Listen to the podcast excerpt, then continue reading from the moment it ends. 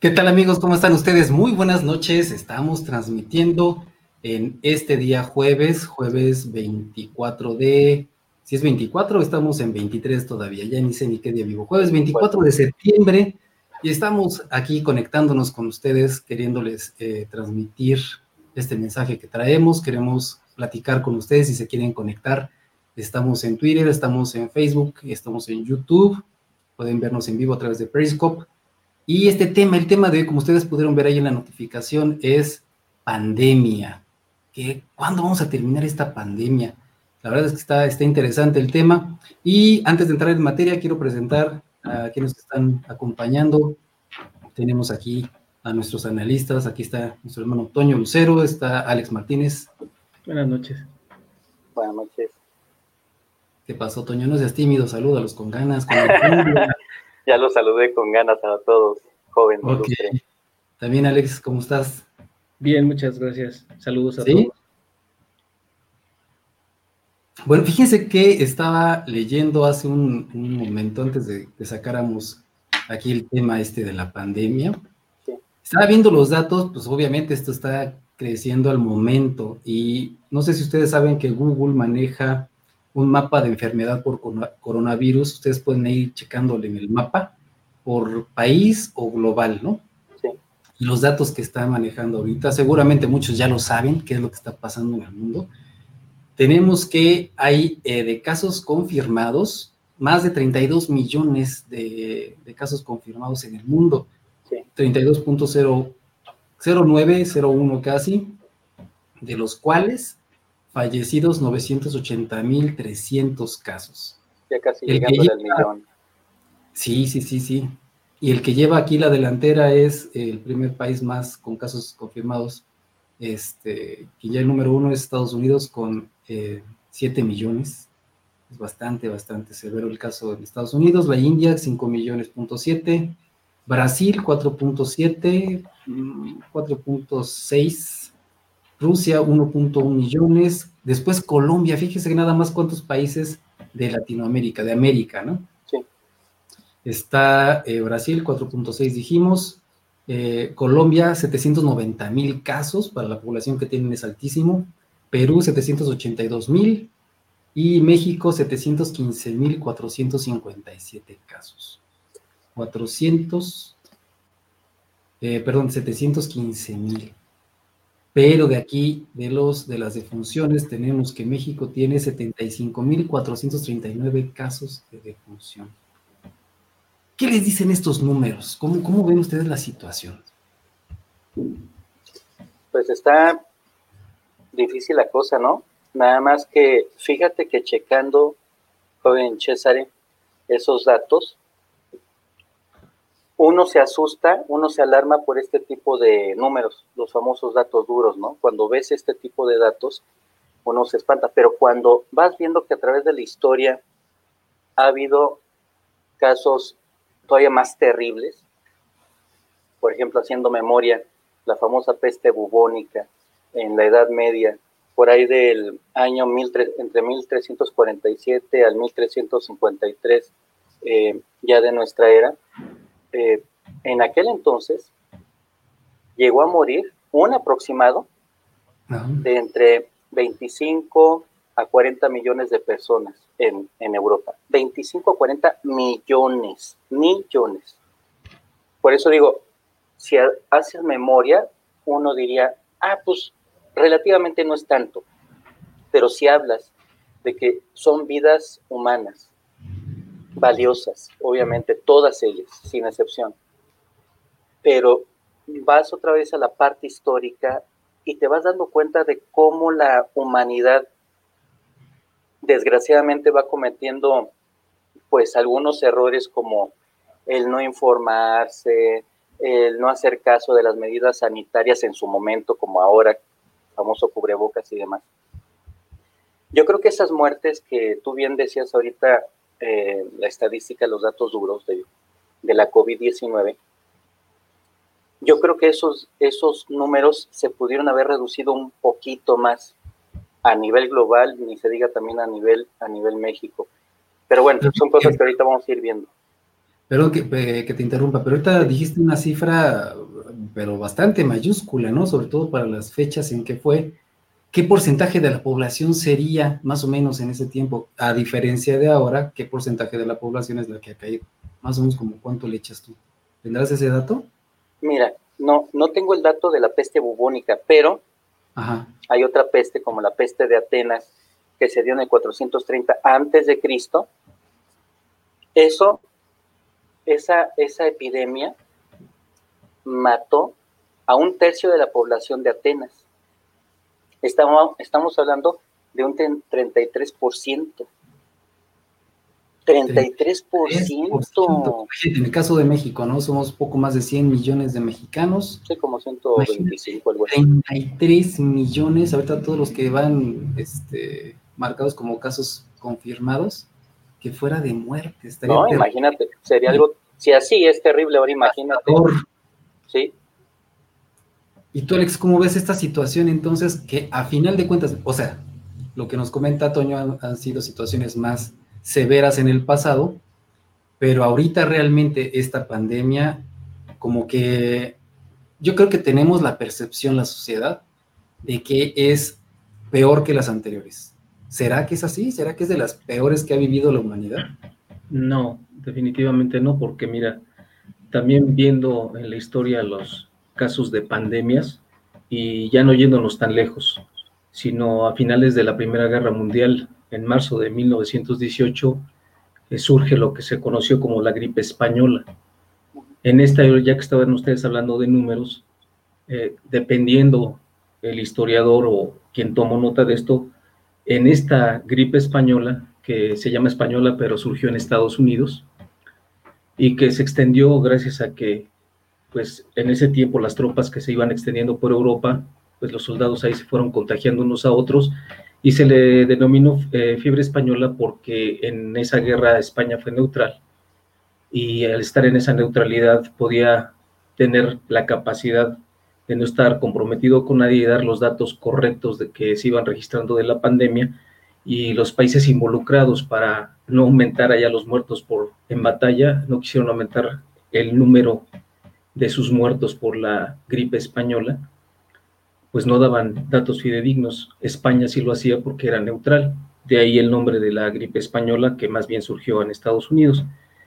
Pero en esta también se considera, dependiendo del historiador, que fueron de 20 millones a 50 millones los muertos. Y más recientemente consideran ya por lo que tú dices, datos poblacionales y todo ese tipo, que pudo haber llegado a los 100 millones de muertos. Pero si lo dejamos simplemente entre los 20 a 50 millones de muertos, pues estamos hablando de una cantidad que rebasa por mucho lo que está sucediendo, sucediendo actualmente, ¿no? Entonces, en el pasado sí ha habido definitivamente pandemias que han golpeado más fuerte, tal vez una de ellas es pues la razón es el rezago en la ciencia en, en aquel entonces, ¿no? Pero aún así son números pues la verdad que espantan saber que de la población en Europa fallecieron entre 20 y 50 millones, pues, o en el mundo, pero por lo ser la segunda, la primera guerra mundial en Europa, pues la cantidad de muertes fue mayor en ese, en ese continente. ¿no? Entonces sí ha habido casos peores que el que estamos viviendo. Y fíjate, perdón, una cosa muy importante de lo que está aportando ahorita Alex. Eh, precisamente, como bien dice Alex, eh, la Primera Guerra Mundial fue entre 1914 y 1918. Y precisamente hacia la parte final, la recta final de la Primera Guerra Mundial, es cuando surge esta cuestión del, de la gripe española. Pero ¿por qué? ¿Cómo es que cunde tan rápido? Ah, pues por el hacinamiento, como había em, las tropas se enfrentaban la una a la otra, con que hubiera uno, dos, tres personas que tuvieran ahí el, bicho, era suficiente para que lo empezaran a, contagiar primero a los de su misma tropa y luego a los del ejército contrario. Entonces la cosa cundía, pero con singular alegría y desgraciadamente esos números que bien manejó el joven Alex hace que aparezcan, híjole, estratosféricos, máximes si se trata obviamente de vidas humanas. Imagínense en este caso la población en ese tiempo, claro, con la eh, menor información, menor acceso a datos, como los tenemos ahorita, menor inmediatez, por un lado, el no saber cuánta gente se está muriendo en otros puntos, en otros poblados, bueno, nada más te genera cierta incertidumbre por el poblado donde tú estás.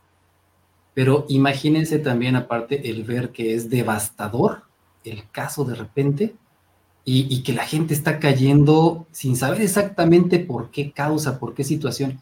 El terror que pueden haber sentido estas personas, no, no solamente miedo, sino terror, de que no sabían a quién le iba a tocar morir en poco tiempo. Y ahora, ahorita yo lo que veo en la sociedad es un poquito una posición, digamos, en los extremos. Hay gente que tiene verdaderamente terror también de la COVID-19, pero hay gente que la veo tan campante en la calle, así tan, tan, eh, como que se la cree, como que no cree que verdaderamente esta situación sí es severa y yo creo que hasta piensan que los números están siendo manipulados.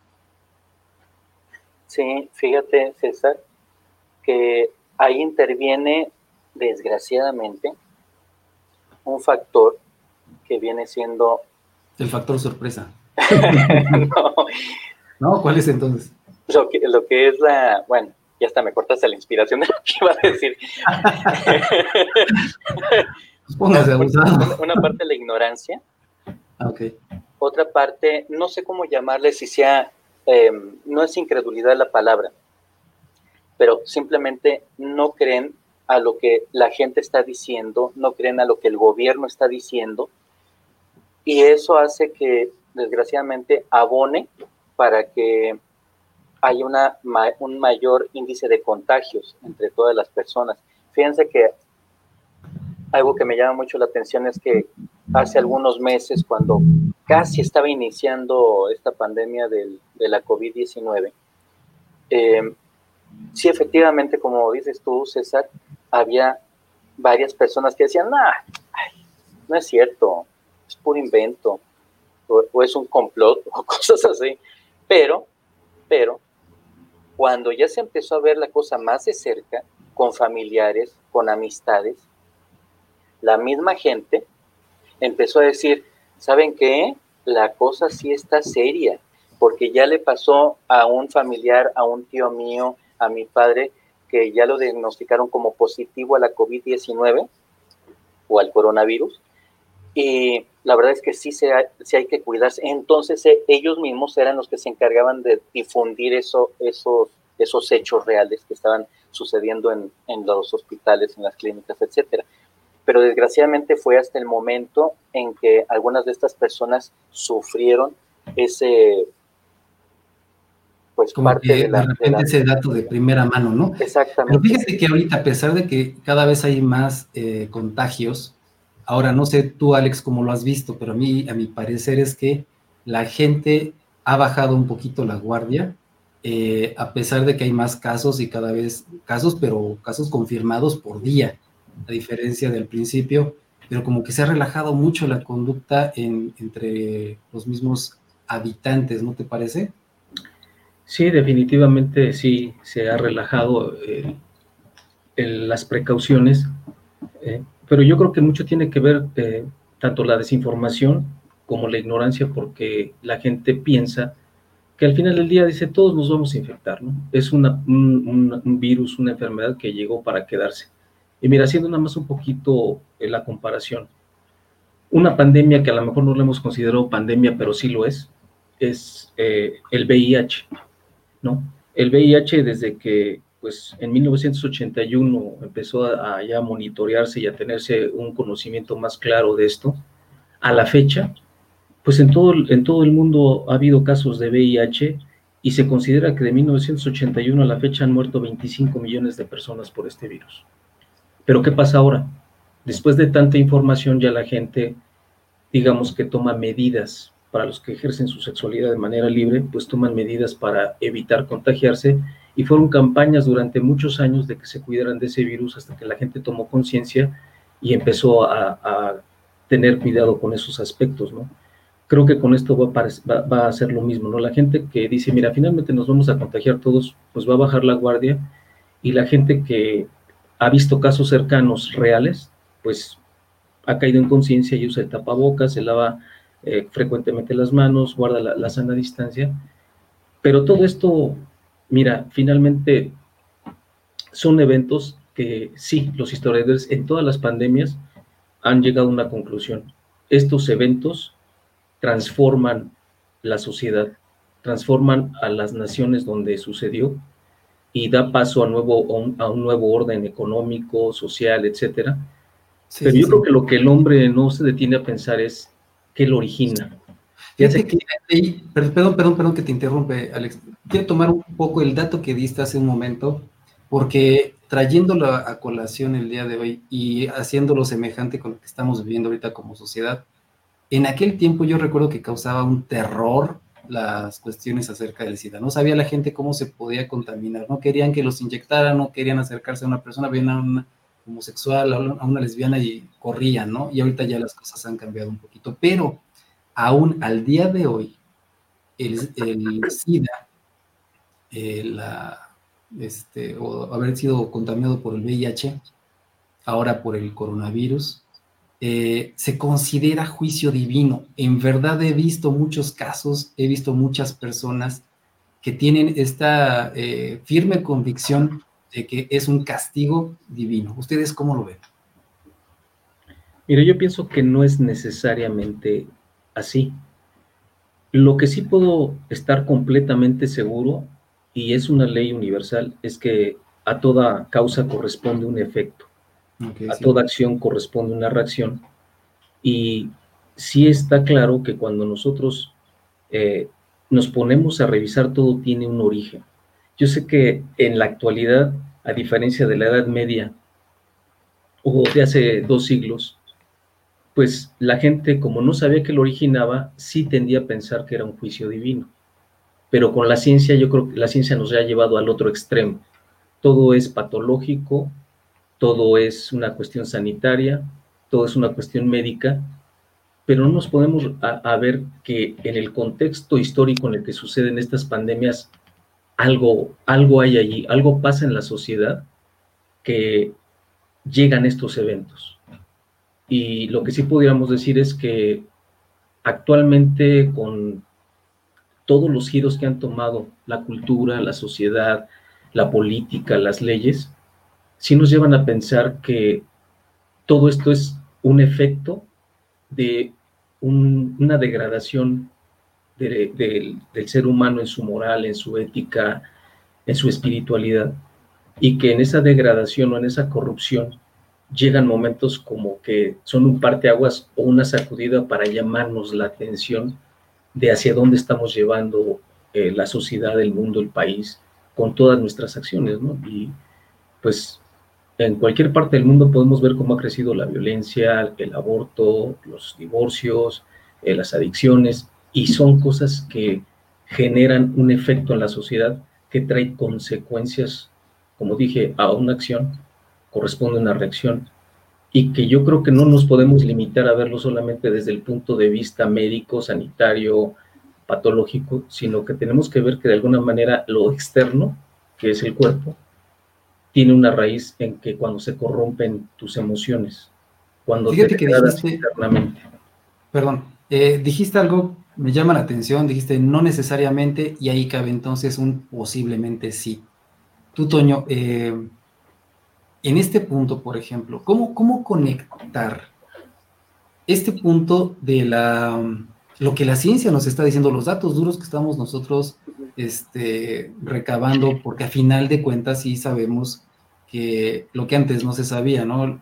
el contagio por un virus y qué es un virus y cómo operan los virus y cómo salen y que no fue un complot. En este, en este sentido, ¿cómo asociar la idea de que es algo eh, medible, mesurable, que son, son efectos, como dice Alex, ¿no? ley de causa y efecto? Eh, ¿Cómo medir? ¿Cómo, ¿Cómo conectar el caso de que es algo comprobable con el hecho de que pueda ser un castigo divino? Fíjate, ahorita mencionaron ustedes, tanto tú, César, como tú, Alex, algunos puntos importantes que quiero aquí acotar.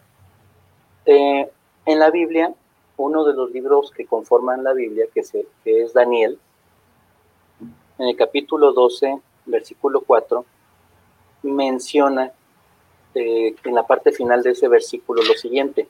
Dice, muchos correrán de aquí para allá y la ciencia se aumentará. Creo que tú comentabas ahorita, César, el hecho de, bueno, cómo es que, eh, cómo podemos conectar una cosa con otra, cómo es que las cosas se pueden dar así. A ver, la Biblia, siendo un libro tan antiguo, ¿cómo es que puede, lo, voy a usar estas palabras, cómo es que puede predecir con tantos años de anticipación que la ciencia se va a aumentar? Ahorita estamos en el tiempo o en la época en que esa palabra se está cumpliendo. Lo vemos de una manera más palpable. Antes había millones de muertos por una sencilla razón, aparte de la ignorancia, no se tomaban en cuenta muchas medidas sanitarias que de hecho la misma Biblia ya tenía establecidas. Si uno se echa un clavado a leer eh, Levítico capítulo 13, que es otro de los libros de, la Biblia, ahí te mencionan varias medidas sanitarias. La cuestión de eh, la, la cuarentena, que es una medida pues efectiva, el apartar, el aislar a las personas enfermas del resto de la sociedad para evitar contagios, y te dice, oye, ¿eso lo dice la Biblia? Sí, eso lo dice la Biblia. Eh, el otro punto, la ciencia se aumentaría, lo dice Daniel. Gracias, eh, gracias al factor de los antibióticos, al descubrimiento de los antibióticos, se puede atacar de una manera más efectiva eh, lo que son las bacterias. Por ejemplo, la peste bubónica originada por eh, la bacteria Yersinia pestis puede ser atacada por antibióticos. Y aun cuando en la actualidad hay peste bubónica en algunos países de, de, manera, vamos a decirlo así, endémica, es decir, están localizados esos focos, se puede actuar rápidamente, se puede controlar eso y no pasa a mayores. Pero son cosas que ya venían establecidas en la Biblia. ¿Cómo podemos conectar eso? Bueno, si te das cuenta que la Biblia te advierte que tienes que reflexionar en tus caminos, que tienes que ver cómo has estado haciendo las cosas, que si has estado haciendo las cosas derechas, ahorita Alex estaba comentando algo muy importante, por ejemplo, específicamente del VIH-Sida. Es cierto, hay que cuidarse, sí, hay que evitar esos contagios, eh, sí, pero la Biblia te dice, a ver, lo voy a parafrasear, reflexiona cómo ha sido tu vida. ¿Será sano? Hago yo esta pregunta para que reflexionemos todos. ¿Será sano, será correcto tener, estar cambiando de tantas parejas sexuales? O sea, ¿será sano? No me voy a meter en otro ámbito, simplemente, ¿será sano? ¿Qué tal si una persona está contagiada y a lo mejor sí lo sabe y esa persona dice, no, yo no uso condón, yo no me voy a proteger. Total. Bueno, lo que sí tenemos como dato específicamente en esto que estás mencionando es que a pesar de que hay mayor información, hay otro tipo de métodos más avanzados para cuidarse, protegerse precisamente para las personas que tienen más de una pareja. Eh, de todos modos, los casos siguen en aumento, ¿no? Ahora, lo que también podemos ver, eh, ahorita pensando en lo que estabas comentando hace un momento, aun cuando la ciencia avance, de todos modos, no, no se ha llegado todavía a la meta que tienen quizá algunas personas de que se pueda alargar el tiempo de vida de un ser humano, ¿no? Y a final de cuentas, ¿cuánta gente puede saber realmente el día de su muerte? Pues está complicado, ¿no? Entonces, ya sé que te mueras, a lo mejor te salvas del coronavirus, pero no te salvas, te salvas de un este, tsunami o de un temblor o qué sé yo, cuánta gente de repente le llega la muerte. Y por uno por otro, otro lado, aunque no necesariamente va a ser un juicio divino, pero sí realmente puede ser derivado de la fragilidad del ser humano, ¿no? Que aunque se quiere sentir vulnerable, creo que ahora, en este momento, se está dando cuenta de su fragilidad. ¿Cómo ves, Alex? ¿Estás de acuerdo o estás en contra? ¿Estás a favor o estás sediento? Fíjate que sí quiero también ir a un texto en la Biblia que a mí me parece muy, muy interesante. Por cierto, pero antes de, antes de que me digas el, texto, nos mandaron este mensaje. Dice ahí, muy bien, el comentarista de saco azul. No sé cuál de los dos, porque creo que también tu saco es azul marino, ¿no? El mío es azul marino. Ah, pues ahí está, entonces ya tenemos dos. Entonces a los dos les están felicitando. Pero lo que me ibas a decir, la cita bíblica que tienes tú, a ver qué dice la Biblia, porque eso es importante, es interesante saber. Mira, eh, ¿por qué es interesante? Una, porque la Biblia registra que este rey de Israel llegó a ser el hombre más sabio, que Dios le otorgó una sabiduría que en su tiempo nadie llegó a tener, nadie. Salomón, ¿no? Salomón, el rey Salomón, hijo del rey David. Y cuando inauguran el templo, él hace una oración muy interesante, previendo que a lo mejor el pueblo de Israel iba a dejar los mandamientos de Dios, se iba a alejar de él, iba a ir en pos de otras cosas que no le eran permitidas que imitar las malas costumbres de las naciones que estaban alrededor, dice lo siguiente, dice, si en la tierra hubiere hambre, pestilencia, entre otras cosas, dice, y si sus, enemigos los sitiaren en la tierra en donde habiten, cualquier plaga o enfermedad que sea, toda oración y toda súplica que hiciere cualquier hombre, cualquier hombre o todo tu pueblo Israel, cuando cualquiera sintiere la plaga en su corazón, y extendiere sus manos a esta casa. ¿Por qué me llama tanto la atención? Porque habla de una plaga física de enfermedades que eran bien conocidas en la Biblia como las plagas que fueron sobre Egipto. Pero dice que sintiere la plaga en su corazón. ¿Por qué? ¿Cómo lo podríamos poner de una manera muy sencilla? En traducciones eh, con un lenguaje más actual, el que sintiere culpa en su corazón. ¿Y cuándo es cuando una persona siente culpa? Cuando ha actuado incorrectamente.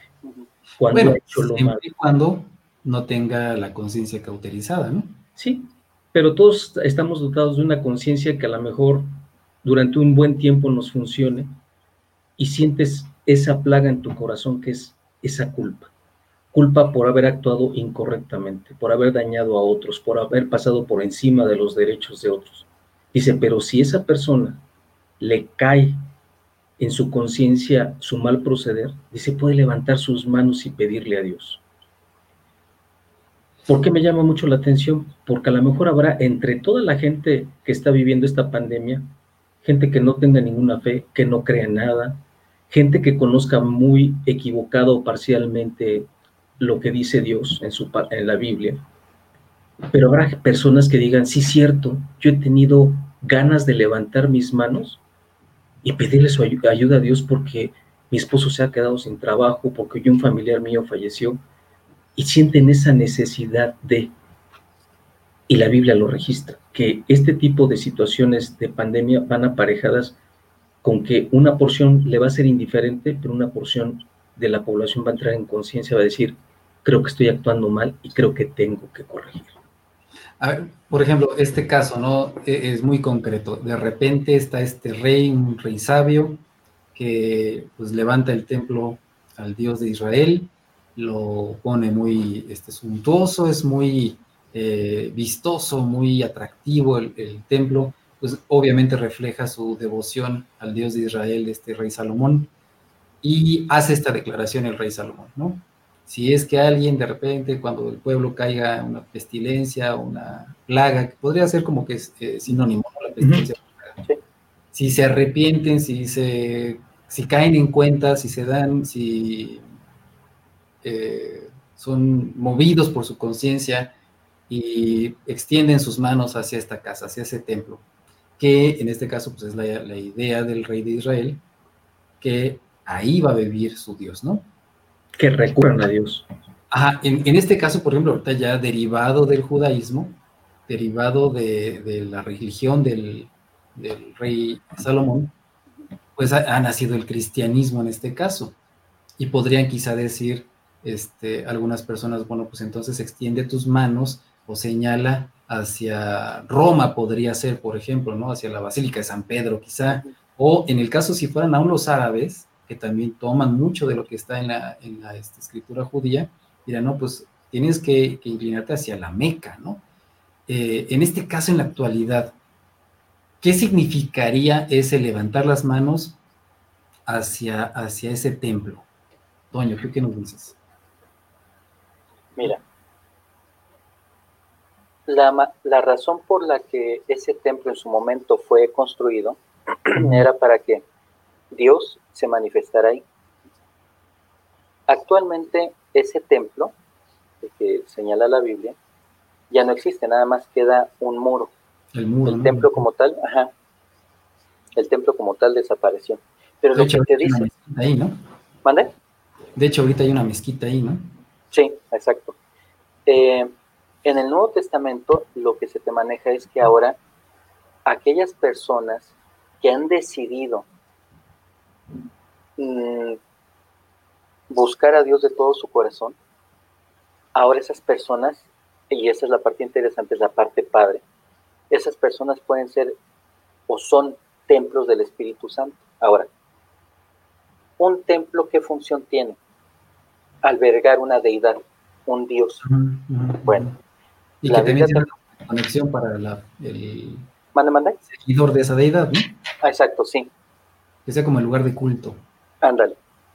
La Biblia lo que te maneja es que hay un Dios que está en los cielos y que ahora nosotros, y eso es algo voluntario, ahí no es a fuerzas, que la persona que quiera, que la persona que desee establecer una relación personal con Dios, esa persona viene a ser templo del Espíritu Santo. Entonces ahora Dios se puede manifestar en tu vida. ¿De qué forma? Teniendo tú una relación más personal con Él, platicar con Él, poderlo sentir, poderlo experimentar. Ahora, quiero eh, comentar algo rápidamente. Manda, ah, gracias. No, no, no. Ah, hablando acerca precisamente de lo que comentaba ahorita Alex, de la persona más sabia en aquel entonces, que era el rey Salomón, hijo de David, Proverbios 22.3, que fue uno de los libros escritos por este varón, por Salomón, Proverbios 22.3 dice, el avisado ve el mal y se esconde, mas los simples pasan y reciben el daño.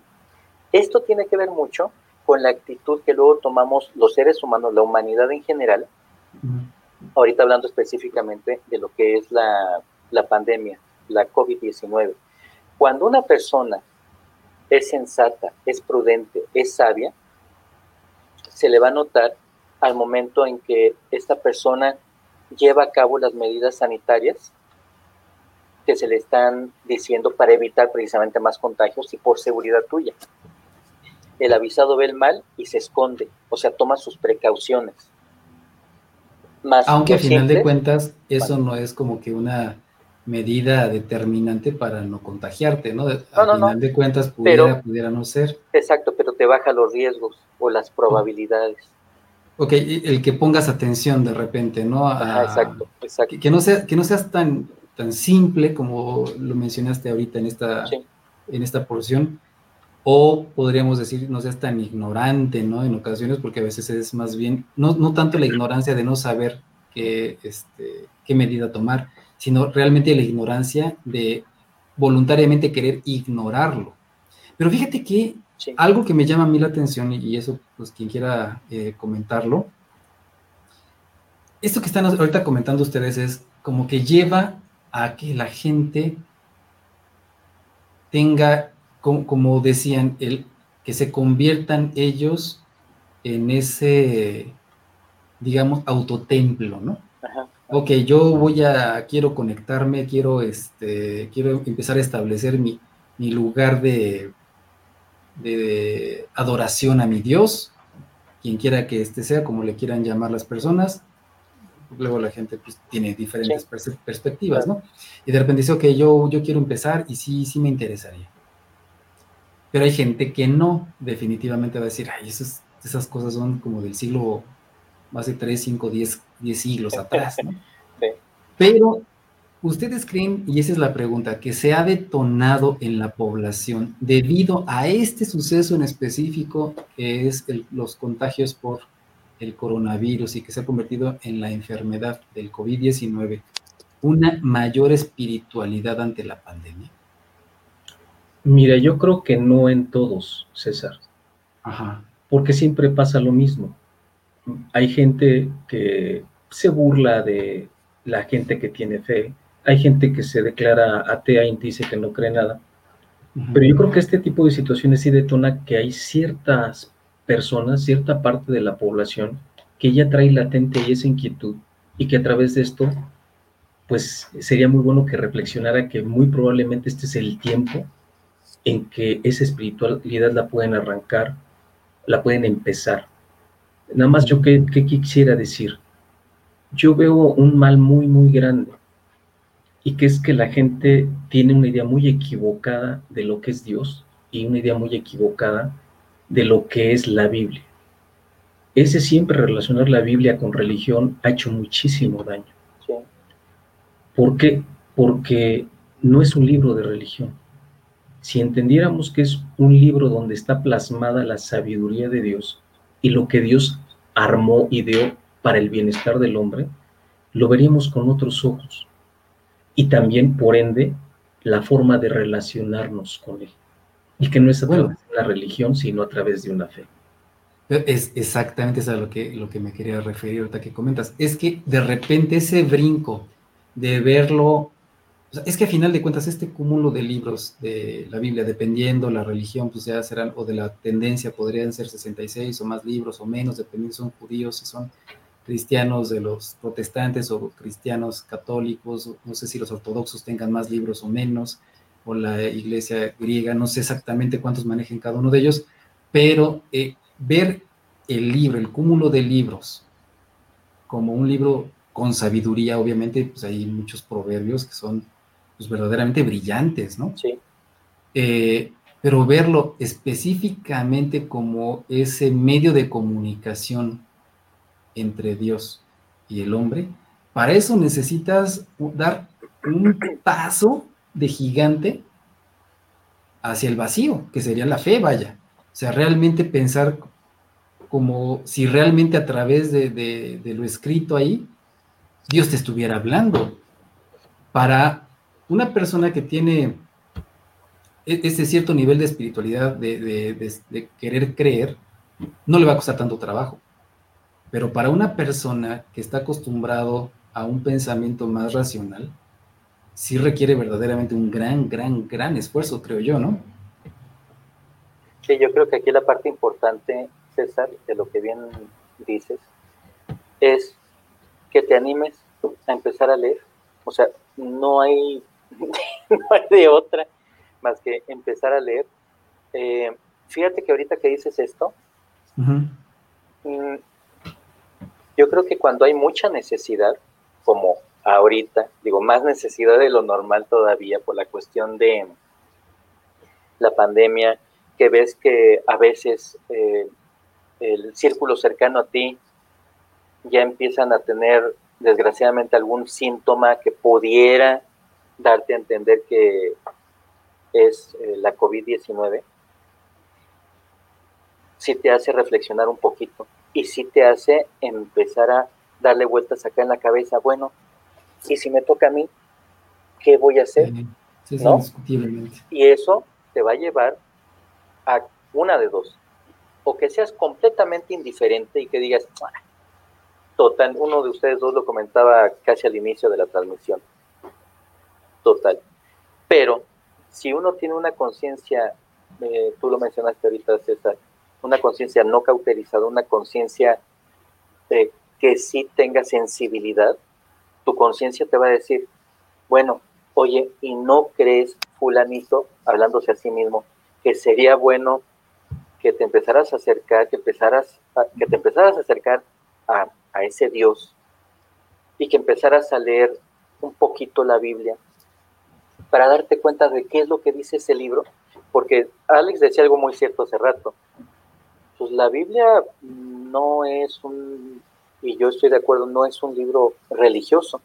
Y las personas que nos están viendo o que nos vayan a ver después, pueden decir, no, no, no, pues es que a mí no me hablen de religión. No, es que yo no te estoy hablando de religión. Ahorita estamos hablando acerca de las diferentes plagas que ha tocado la, la humanidad y cómo la Biblia te ha venido haciendo algunas advertencias y te vas dando cuenta poco a poco que sí es un libro creíble. Claro, eso ya es hablar de otra, de otra materia.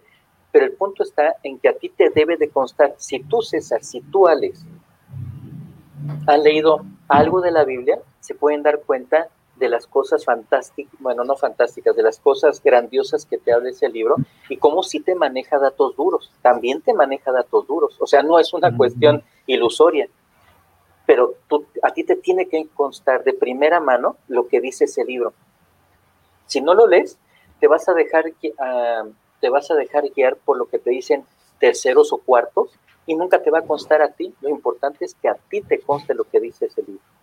Bueno, lo que sí me parece, que, eh, como quien diría, ¿no? en honor a la verdad, es que no es un libro sencillo.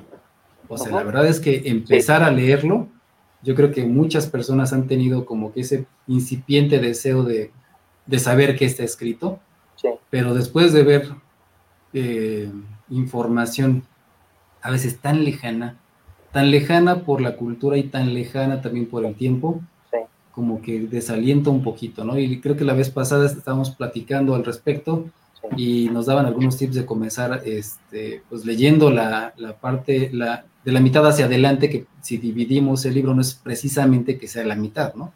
Sino los textos más este, recientes que serían a partir de, los evangelios. Sí. Eh, no sé, a, mi parecer hay mucha literatura, hay muchísima literatura y hay literatura muy interesante y hay literatura que es pues, muy vana, ¿no?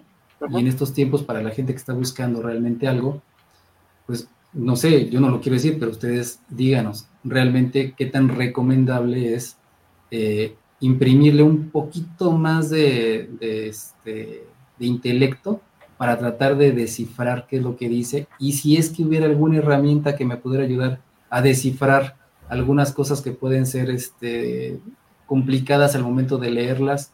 O ustedes, por ejemplo, ¿qué podrían decir? ¿Cómo leer eh, los evangelios, por ejemplo, de una manera más, eh, más comprensible cuando es la primera vez que yo me estoy acercando a leerlos? Mira, yo aquí quiero añadir un ingrediente que no, no tocamos la, la, vez pasada y que en este momento sí lo quiero comentar. Es que van aparejadas dos cosas para empezar a, tratar de conectarte o acercarte a Dios. Una, y ya la leí hace rato, Salomón dijo, si viniere plaga, si viniere hambre, si vinieren tus enemigos y te sitiaren, y sintieres esa plaga en tu corazón, pues voltearás hasta hasta hacia este lugar y levantarás tus manos. Ahora ya no hay que levantarlas ni hacia la Meca, ni hacia Jerusalén, ni hacia ningún lado, sino las puedes levantar al cielo. Ahora, déjame poner un ejemplo muy sencillo. Cuando una persona que es eh, amante de la literatura y sabe que en determinada librería, en determinado auditorio, va a estar presente el autor de, un, de una obra que a él le gusta mucho ese autor, normalmente va a ese tipo de ponencias porque quiere escuchar directamente del autor cómo le escribió, cómo imaginó los personajes, cómo desarrolló la trama, etc. ¿Quién mejor que el autor para explicárselo? En este caso, un, elemento que yo añadiría, le, dejo a Toño la respuesta que, de la pregunta que hiciste. ¿Yo qué elemento añadiría? ¿Por qué no desde tu corazón le dices al autor de la Biblia, oye, dicen que es difícil de entenderla, dicen que es complicada? A mí me gustaría que tú me la explicaras, así tal cual con esas palabras. Sabes que yo quisiera entenderla y quisiera que tú me la explicaras si hay un verdadero deseo de esto, no te va a costar mucho trabajo decirle eso al autor de la Biblia, que es Dios, y empezarla a leer y añadirle lo que Toño nos va a comentar. Pues eh, ahí sí, la verdad, lo que nos, nos ofrece, lo que nos eh, propone es más bien, ahí sí, la verdad es que sí lo veo como verdaderamente un salto prácticamente al vacío, ¿no?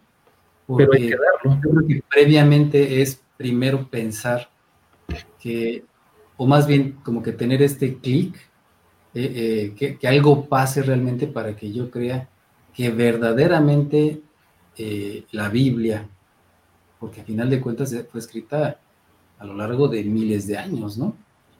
Que, verdaderamente tiene como autor a Dios, ¿no? E, ese primer paso se me hace que para algunas personas, así como que va a decir, no sé si creerlo o no creerlo, me cuesta, no me cuesta. Oye, pero hoy, hoy en las redes lanzan un montón de retos de 20 mil cosas.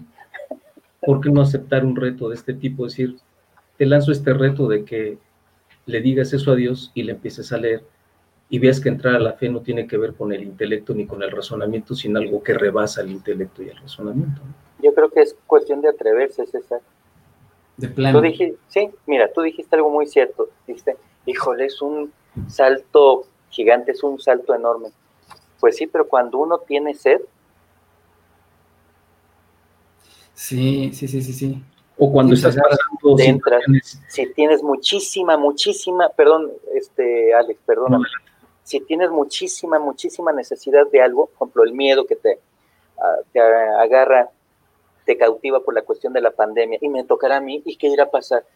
Pues sabes qué, si ya intentaste otras cosas y a lo mejor no has tenido esa paz o no has tenido esa seguridad, bueno, ¿por qué no atreverte a relacionarte con el autor de la Biblia? ¿Qué va a pasar? Te aseguro que no vas a salir perdiendo, te lo aseguro. Pero es cuestión de que a cada quien le conste. A mí me consta. La verdad es que a final de cuentas, por muchas razones, por muchas razones, creo que es un libro superior, ¿no? A cualquier otra literatura que te puedas encontrar por ya sea la riqueza literaria, ya sea también por la profundidad de la sabiduría. Sí, o sea, sí tiene la verdad muchos plus, ¿no? Contra otra, otra literatura y realmente sí valdría la pena, sí valdría la pena. Yo creo que primero habría que quitarse un poquito los em, prejuicios que podrías tener con respecto a, como comentamos hace un momento, no relacionar que es un libro religioso, aunque sí es un libro religioso también, pero no solamente es un libro religioso, porque también mucha gente malintencionada ha utilizado este, como, como sustento aparentemente la Biblia para generar muerte y, exterminios, ¿no? Pero en, otro caso, la verdad es que es, pues, ha sido manchada hasta cierto punto la reputación de, de, lo que está escrito, de la sabiduría que se puede hallar, y aparte si funciona como un medio de comunicación, como ustedes lo plantean, como un medio de comunicación con Dios, pues no hay nada que perder sería más valioso meterte a, leer este, e, e, investigar, a descubrir lo que esté escrito, a de repente mejor quedarte viendo los videos de YouTube, ¿no? O qué sé yo, a final de cuentas creo que sales ganando. Me parece bien. Y me gusta la idea de tomarlo como un reto para todas aquellas personas que eh, estén viendo este video cuando lo estamos transmitiendo en vivo o ya grabado, pero lo están viendo en este momento, pues pudiera no ser casualidad, pudiera no ser casualidad, si le quieren tomar el reto, pues la verdad es que este, yo me animé a tomar el reto, sí he leído, he leído la Biblia, hay cosas muy interesantes, realmente muy interesantes, es eh, edificante, yo creo que podríamos decir lo que es edificante, es, eh, es, este, es más satisfactorio, es satisfactorio, y no porque te levantando a ti a, los cielos, ¿no? Sino más bien es satisfactorio porque a pesar, a pesar que a veces sientes que vienen las pedradas, pero sabes que, te edifica y eso se me hace muy, muy interesante.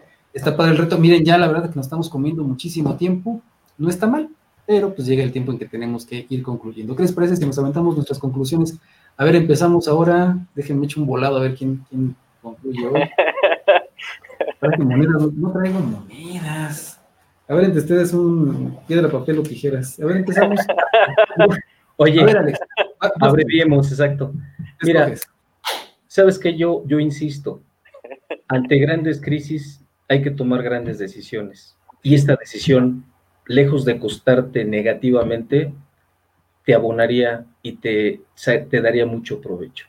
Yo lo que diría es, ante situaciones de este tipo hay que tomar decisiones grandes o importantes y una que no te va a hacer ningún daño es acércate al autor, dile que te la explique, dile que te dé la capacidad de entenderle y empieza a leer y espera lo que va a suceder. Ganas más de lo que pierdes, ¿no? Exactamente. A lo mejor pudiera ser que una persona pudiera ser, dije, no, pues yo la verdad la leí, la vi, no, ni me pasó, ni me gustó, nada más perdí mi tiempo. Solamente tiempo. Y en cambio, había otra persona que pudiera pensar que pues, realmente se enriqueció con, lo que leyó, ¿no? Con lo que encontró ahí. O lo que no pasó en ese tiempo en que lo hizo, muy probablemente pueda suceder en este tiempo. Pudiera ser también. ¿Y tú, Toñito, qué concluyes? Proverbios, el libro de Proverbios también, como lo decía hace rato, que en su mayor parte fue escrito por el rey Salomón, O sea, tú tienes una inclinación por ese libro, ¿verdad? De ahorita lo que estamos viendo. No, es que fíjate que se presta muy bien para lo que estamos platicando ahorita. Ah, ok, ok. Bueno, eso digo yo, ¿verdad? Proverbios, Proverbios 13, 16 dice así. Todo hombre prudente procede con sabiduría, mas el necio eh, manifestará necedad. Ahí te habla un distingo entre una persona sabia, sensata, prudente con una persona necia o tonta o ignorante. Si una persona busca informarse correctamente, informarse correctamente, si busca realmente el querer aprender más, que se informe de toda la cuestión, ahorita estuvimos hablando eh, de la pandemia de, de la COVID-19. Nos fuimos un poquito atrás en la historia y luego ya empezamos a hablar conectamos algunas cuestiones de la Biblia. ¿Sabes qué? Con todo el respeto que me mereces tú que me estás escuchando, sea una persona prudente, sea una persona sabia, sea una persona avisada, lee realmente lo que conviene para tu vida. Tú te vas a dar cuenta lo que te conviene, tú te vas a dar cuenta porque tu misma conciencia te lo va a decir. Lee, pero lee bien. Lee y de eso que tú leas, ahorita tratamos algunas cuestiones de la Biblia, de eso que tú leas de la Biblia, recíbelo y ponlo por obra y luego hablamos a ver si te funcionó o no. Alex comentaba hace rato algo muy importante y simplemente uno se tiene que atrever y uno tiene que dar ese paso gigante, como también comentaba César. Nos tenemos que, dar, nos tenemos que animar a dar ese, ese brinco. Sé avisado, sé prudente, sé sabio. Nada más. Ok, bueno, pues ahí está el reto. Ahí está de Bible Challenge, muy bien. Pues vamos a ver realmente, ¿no? ¿Qué, qué sucede si es que alguien realmente toma el reto? Pues que nos vaya platicando qué, qué es lo que va encontrando. Y yo creo que si llega alguna persona bien intencionada, porque al final de cuentas lo que buscamos es pues mantenernos en el respeto, ¿no? Si llega una persona bien intencionada y nos comenta, ¿sabes qué? Yo no le entendí ni más palomero esto que estaba escrito. pues yo creo que aquí también podemos exponerlo y pues ir este, tratando de, disipar eh, un poquito la duda si es que se puede, pues al fin que estamos hablando con puro expertazo acá, bueno, ustedes son los expertos, por supuesto. Que tú eres el primero, César. Así es. Ah, sí, cómo no, ya sabes que yo de eso sí, uf, me pinto solo. Entonces, ahí lo podemos ir exponiendo y ya ustedes les van dando este, un norte, ¿no? Los que vayan poniendo ahí sus dudas. Y si alguien tiene algún comentario de repente también que quiera hacer, algún tema que quieran este, proponer, con mucho gusto también lo estaremos aquí recibiendo. Bueno, pues ha llegado la hora de decirnos buenas noches. Yo no sé, yo me voy a ir por unos tacos al pastor. No sé si ustedes quieren acompañarme allí en su colonia, pero llegó el momento de la cenita. Nos dio mucho gusto estar con ustedes. Eh, nos estamos viendo el próximo jueves. Eh, ¿Qué les parece? ¿10.30 la cita? Me parece moral y decente. Bueno, pues entonces a ver qué tema, qué tema nos encontramos para la próxima semana. Y pues nos estamos viendo por este, por este sus medios de YouTube, Facebook, estamos en Twitter. Así que nos estamos conectando. Que tengan una buena noche. Nos vemos. Buenas nos vemos, que descansen.